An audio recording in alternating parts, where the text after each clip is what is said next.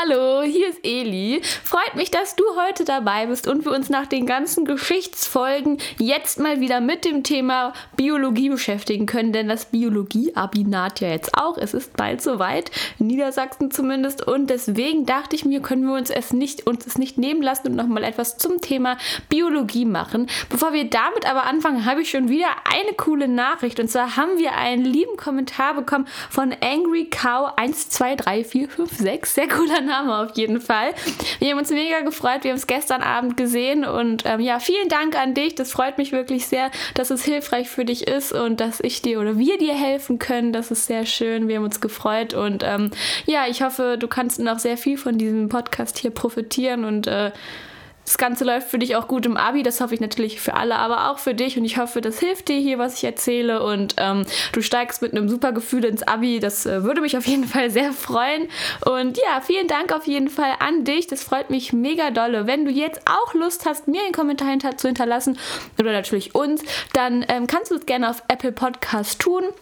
Das ist ja auf jedem Apple-Handy. Du kannst das Ganze aber auch natürlich nach dem Abi machen, so wie du willst. Sag, Mensch, Eli, ja, das war richtig toll, hab mich im Abi gut gefühlt. Oder, weiß ich nicht, nach der Abi-Klausur, das kann ja auch sein. Ähm, ja, genau, vielleicht nach der Bio-Abi-Klausur. Aber jetzt wollen wir uns ja erstmal mit dem Thema Biologie erstmal beschäftigen. Und zwar heute wieder ein bisschen mit dem Stoffwechsel. Und da hatten wir uns jetzt auch die Atmungskette und alles angeschaut. Tatsächlich gehören dazu aber auch die Enzyme, die ziemlich wichtig sind. Und deswegen dachte ich, gucken wir uns die heute nochmal an. Und wir hatten ja schon mal eine Folge zu Enzymen, beziehungsweise da hatte ich dir so ein bisschen was dazu erzählt. Wir haben über die kompetitive und die nicht kompetitive Hemmung gesprochen. Sehr interessant. Ähm, ich werde dir die Folge, also welche das war, in die Beschreibung setzen, falls du jetzt äh, so ja affin auf, Enzyme bist, dass du denkst, oh ja, ich muss dazu noch eine Folge hören, dann kannst du das ja gerne machen.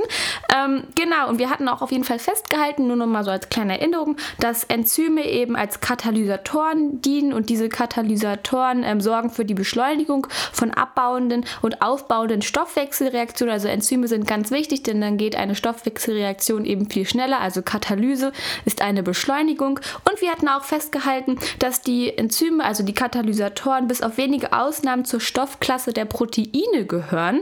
Ganz wichtig nochmal, also wie gesagt, sie sind Katalysatoren, die eben für die Beschleunigung von abbauenden und aufbauenden Stoffwechselreaktionen gehören. Deswegen sind sie auch hier passend im Thema Stoffwechsel vorhanden und sie gehören eben zu der Stoffklasse der Proteine.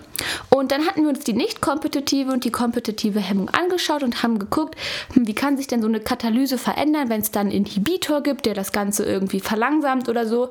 Das ist wie gesagt in der anderen Folge. Heute wollen wir uns mal den Einfluss der Temperatur und den Einfluss eines pH-Werts auf die Enzymaktivität anschauen. Kann die Katalyse dann ablaufen? Läuft sie dann besser ab? Wie ist das Ganze generell? Und das schauen wir uns jetzt mal an. Und dann wollen wir uns noch besondere Enzyme anschauen, also die sogenannten Coenzyme und mal schauen, was ist überhaupt ihre Funktion. Aber jetzt erstmal zum Einfluss der Temperatur auf die Enzymaktivität.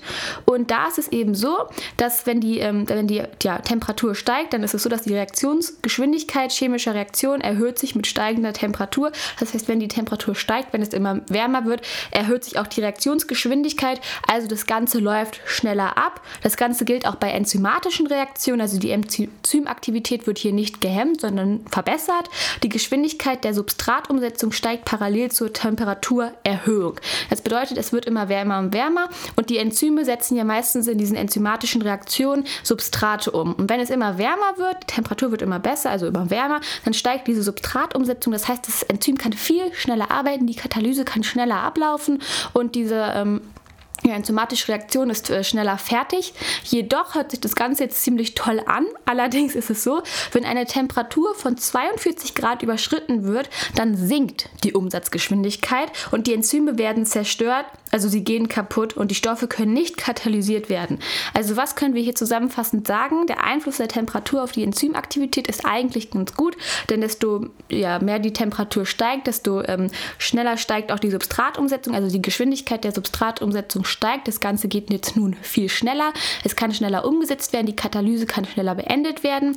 Jedoch darf das nur bis zu einer Temperatur von ca. 41 Grad passieren, denn bei 42 Grad, wenn das passieren sollte, wenn es da so eine Temperatur gibt, dann können die Enzyme nicht mehr arbeiten. Sie werden sogar zerstört und es können diese Stoffe können eben nicht mehr katalysiert werden. Also was musst du hier, die hier merken?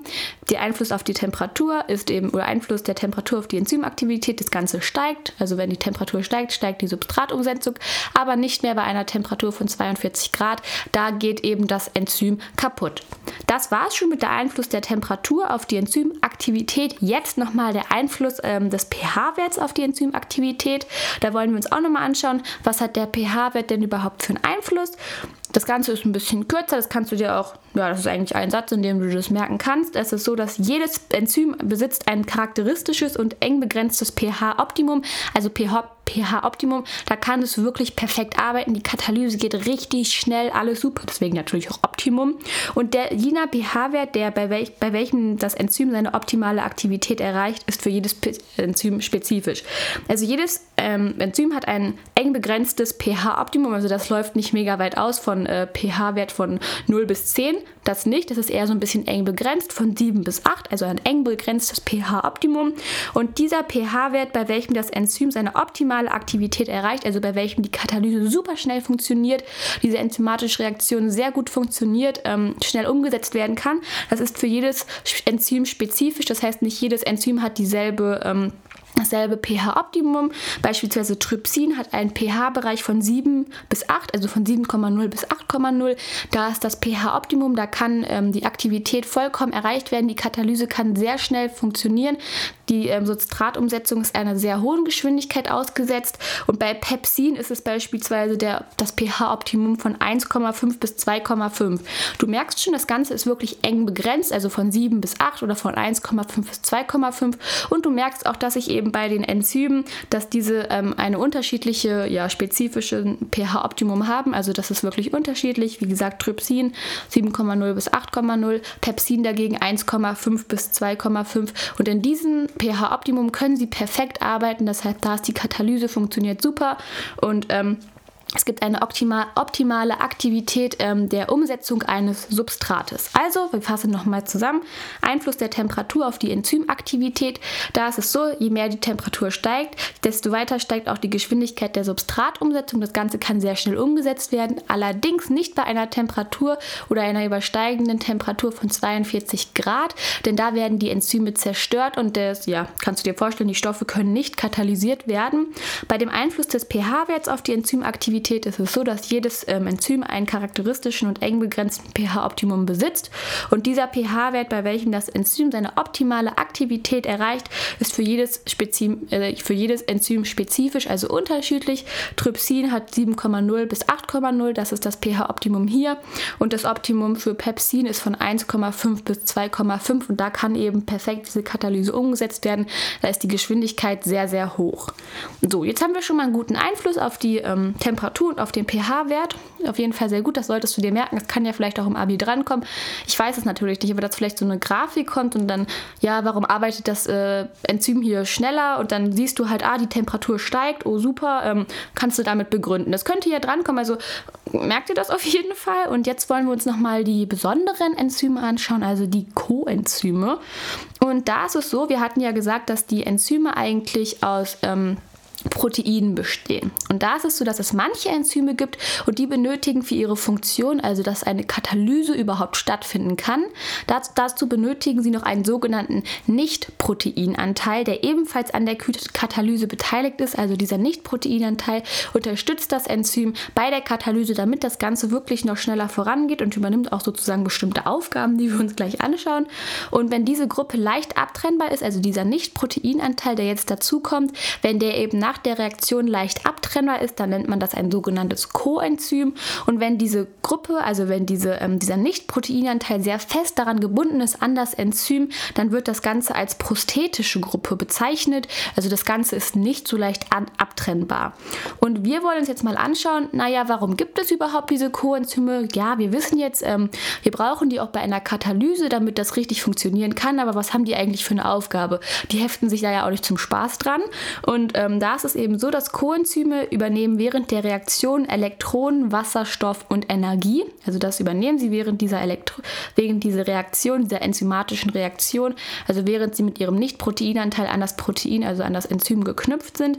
Und sie übernehmen, wie gesagt, ähm, Elektronen, Wasserstoff und Energie und fungieren als sogenannte Hilfsmoleküle.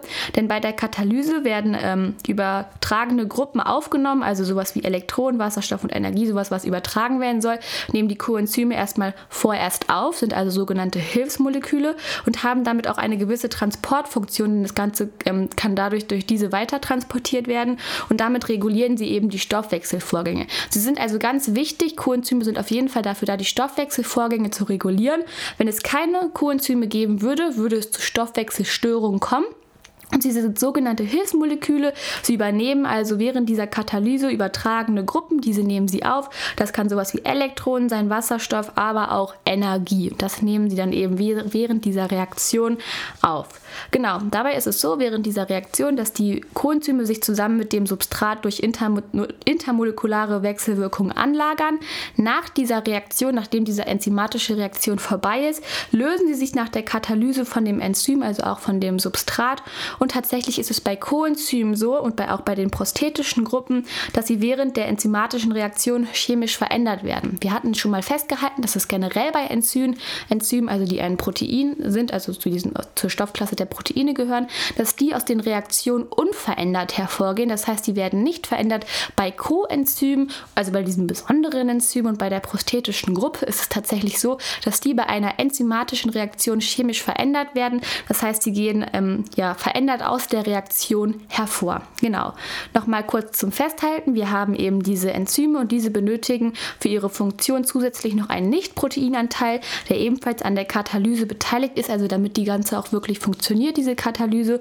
Und da gibt es eben die Coenzyme und ist diese Gruppe leicht abtrennbar, also dieser Nicht-Proteinanteil, der jetzt noch dazu kommt.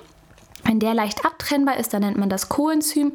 Und wenn dieser ähm, Proteinanteil nach der Reaktion nicht leicht abtrennbar ist dann, und fest gebunden ist, dann nennt man das die sogenannte prosthetische Gruppe. Und Coenzyme sind eben dafür da, dass sie während der Reaktion Elektronen, Wasserstoff und Energie, also jetzt als Beispiel, übernehmen. Sie sind sogenannte Hilfsmoleküle und haben eine gewisse Transportfunktion und regulieren damit die Stoffwechselvorgänge im Körper. Sie sind ganz wichtig. Und ein gutes Beispiel ist natürlich hier vielleicht auch auch ATP. Das kennst du sicherlich. Also, wenn du dir schon meine Folgen angeguckt hast oder angehört hast, wohl besser, dann weißt du ganz genau, was ATP macht, wie es hergestellt wird. Jetzt auch bei der Zellatmung. ATP ist eben ein wichtiges Coenzym bei enzymatischen Reaktionen, da es ein, ein Energielieferant ist.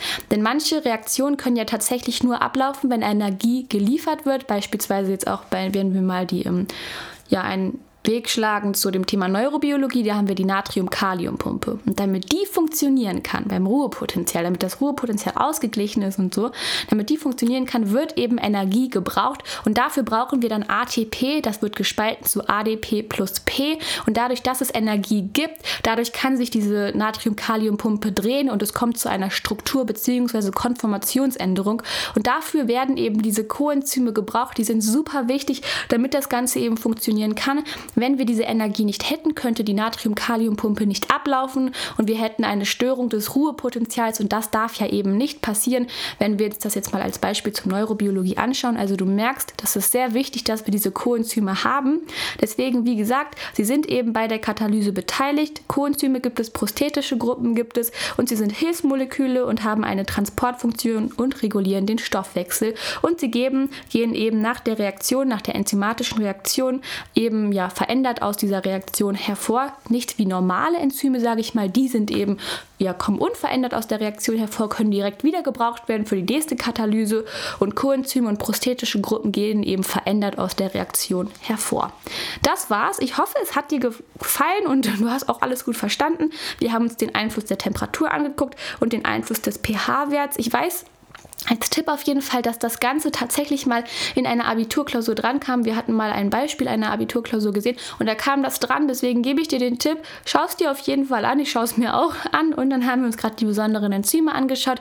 Wir haben das Ganze noch ein bisschen mit der Neurobiologie verbunden. Also wofür brauchen wir Coenzyme oder wofür brauchen wir ATP, das als Coenzym dient überhaupt. Das weißt du jetzt. Ich hoffe, es hat dir geholfen und dann würde ich mich ja ganz dolle über einen Kommentar oder über eine Spende freuen und ich freue mich schon, wenn wir uns das nächste Wiedersehen.